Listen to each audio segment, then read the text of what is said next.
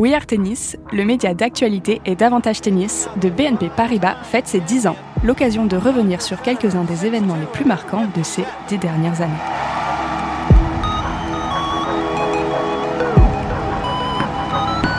Épisode 6, Andy Murray, Wimbledon 2013 ou la quête d'une vie.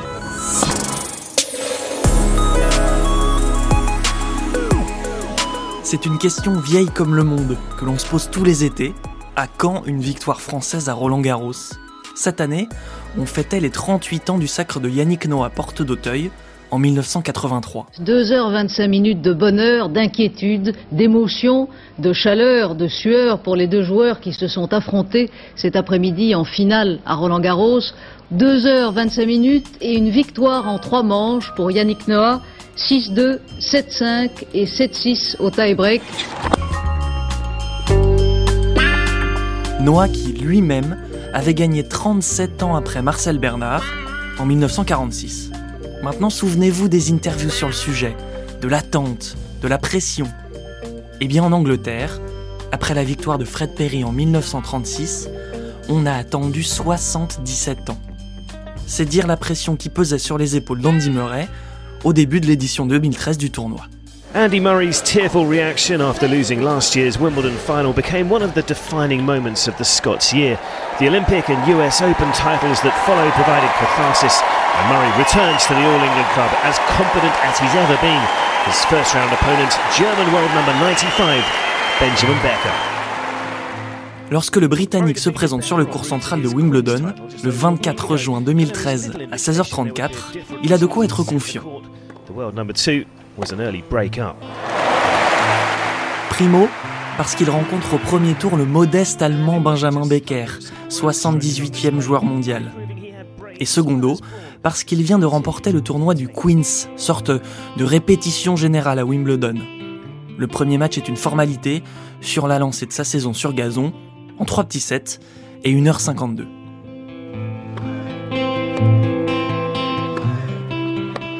Non, la vraie surprise de ce premier tour, elle est ailleurs. Voilà qu'on apprend que Raphaël Nadal, tout récent vainqueur de Roland Garros, vient de perdre au premier tour et en 3-7. C'est la stupeur. Ça n'est jamais arrivé en grand chelem dans la carrière de l'Espagnol. Son tombeur est belge, il s'appelle Steve Darcis et il est 135e joueur mondial. Ace number 13 fittingly completes just an outstanding upset of Wimbledon history performance from Steve Darcy. That is the best match he's played in his life by a country mile. Nadal était dans la partie de tableau d'Andy Murray, ce qui signifie que, dans un monde normal, ils auraient pu s'affronter en demi-finale. Et le coup de pouce du destin ne va pas s'arrêter là. Au deuxième tour, c'est le numéro 3 mondial qui prend la porte. Roger Federer tombe sur un Sergei Stakhovski qui fait le match de sa vie, et voilà que le chemin d'Andy s'éclaircit encore un peu plus. Well, I mean, it's always a disappointment losing any match um, around the world, and particularly here. I've had some some great moments here, but also some tougher ones. So, yeah, can't have them all. You know, it was a tough a tough loss today, and uh, appreciated all the standing ovation and all the ovation I got. Car pendant ce temps-là, Murray avance. Au deuxième tour, il écarte facilement le Taïwanais Lu Shensun, puis évite le piège du vieux briscard Tomiro Bredo, l'Espagnol qui ne commet jamais une faute. En fait, pour l'instant, Murray n'a pas grand-chose à faire, puisque ses principaux adversaires perdent tout seuls. C'est une hécatombe d'outsiders. Tsonga sort au deuxième tour, Marin Cilic abandonne au troisième, sans parler de Kei Nishikori et des serveurs puissants que sont Milos Raonic et John Isner.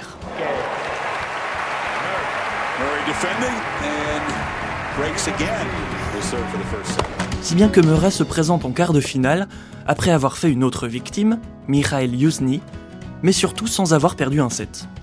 Le 3 juillet 2013, c'est un mercredi, il affronte son premier gros poisson, Fernando Verdasco. What do you think Andy should do, Boris, when you, you've got the lefty serving well into Andy's two-handed backhand? A lot of the time he's having to go to the slice just to get the ball back in play, but then that gives Verdasco the time to run round and start hammering forehands. On dit de l'Espagnol que son jeu est davantage bâti pour la terre battue, mais en réalité, il a su le faire évoluer pour être plus agressif sur gazon. Le public du cours central, ne dispose pas de toit à l'époque, voit s'abattre sur son chouchou un jeu tout en variation.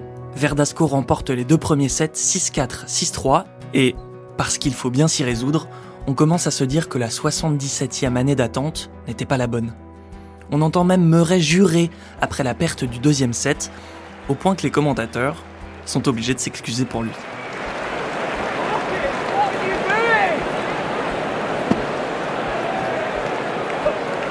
He, uh, we do apologise for the language, of course, but you can understand the frustration that Andy Murray feels at this point. He really is uh, torturing himself at this uh, change of ends. Lors de son premier Wimbledon, en 2005, Murray s'était incliné au troisième tour après avoir mené 2-7 à 0 contre David Nalbandian. C'est la seule fois de la carrière de l'Anglais qu'il s'inclinera après un 2-0, devenant au contraire un spécialiste des retournements de situation. Et il va encore le prouver, car quelque chose a changé depuis l'an dernier, où Andy s'était incliné en finale contre Roger Federer. Cette chose, c'est qu'il a remporté les JO de Londres, puis son premier grand chelem à l'US Open, en battant Novak Djokovic en finale. Cela faisait cinq fois qu'il échouait sur la dernière marche, et ça a été un véritable déclic pour lui. Il sait qu'il a un Wimbledon dans la raquette. Il sait qu'il peut battre les meilleurs. Alors Murray se lance dans un match dantesque, avec parfois des échanges de plus d'une minute.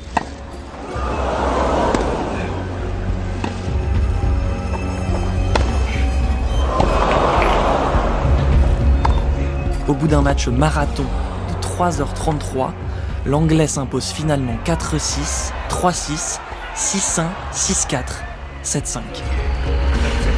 Well, that's the first step in what could be a long journey back from two sets down. And we may be here sometime. Certainly out there, they will be hoping that we're going to be here for a while. Alors la presse commence tout doucement à y croire. Et si c'était pour cette fois? En demi, là où, rappelez-vous, il aurait pu tomber sur Rafael Nadal, Murray retrouve la surprise du tournoi, l'inconstant Jerzy Janowicz. Ce grand échalas polonais est un génie des amortis, un maestro du faux rythme, capable dans ses grands moments de renverser n'importe quel joueur du circuit. Avec ses habituelles lunettes de soleil sur le nez, il livre une belle bataille, mais finit par s'incliner en 4-7 et 2h52. Ça y Andy est en finale, où il retrouve un certain Novak Djokovic, le numéro 1 mondial, face au numéro 2. Uh, I think I'll, I'll be probably in a better place mentally. Um, you know, I would hope so, just because I've I've been there before, and um, you know I've won a I've won a Grand Slam.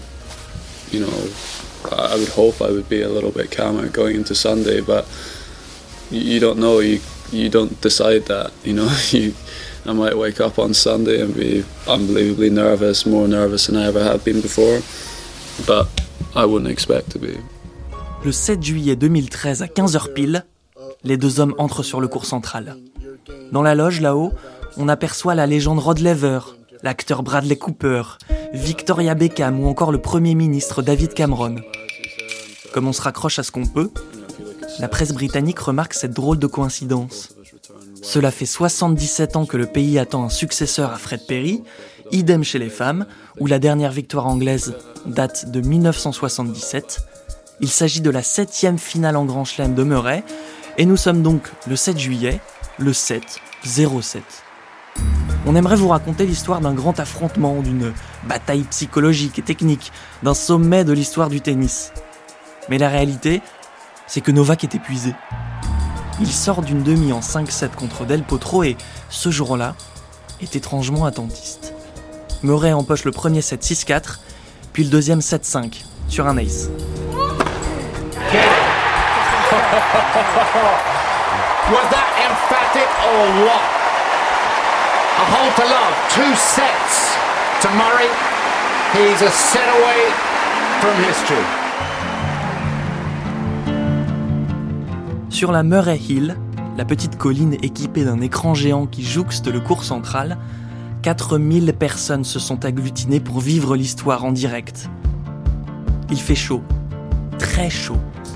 Tellement chaud que Novak se renverse une bouteille d'eau sur le crâne avant le début du troisième set. Murray, lui, semble immunisé contre la chaleur, contre la pression, contre tout. À 5-4 sur son service, après 3h05 de combat et 3 balles de break sauvées, la troisième balle de match est la bonne. He won Olympic gold with an ace. How about one more here? Any point will do.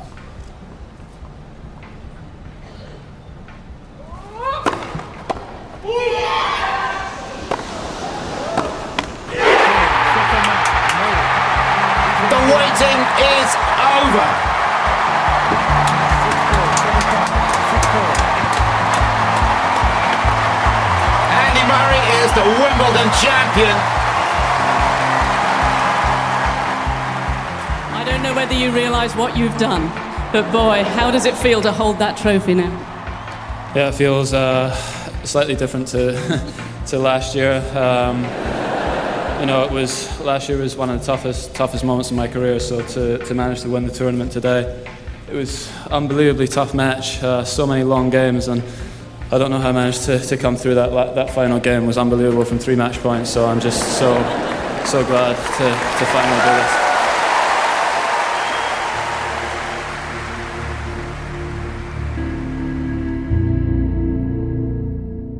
En 2021, 8 ans plus tard, alors qu'Andy Murray est aujourd'hui 135e mondial, on se dit que cette victoire à Wimbledon est probablement le pinacle, non pas d'une carrière, mais d'une vie.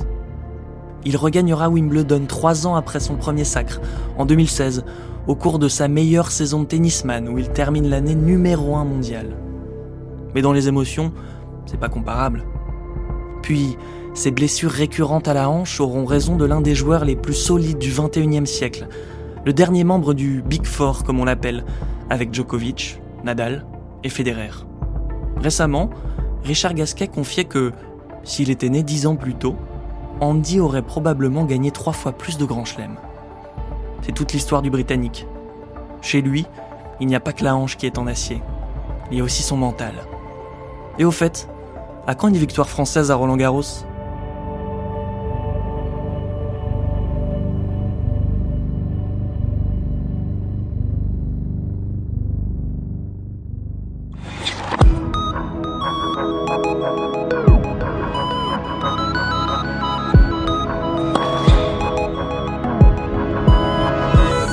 Épisode 6, Andy Murray, Wimbledon 2013 ou La quête d'une vie, une histoire écrite par Steven Oliveira et racontée par Théo Denmat pour We Tennis.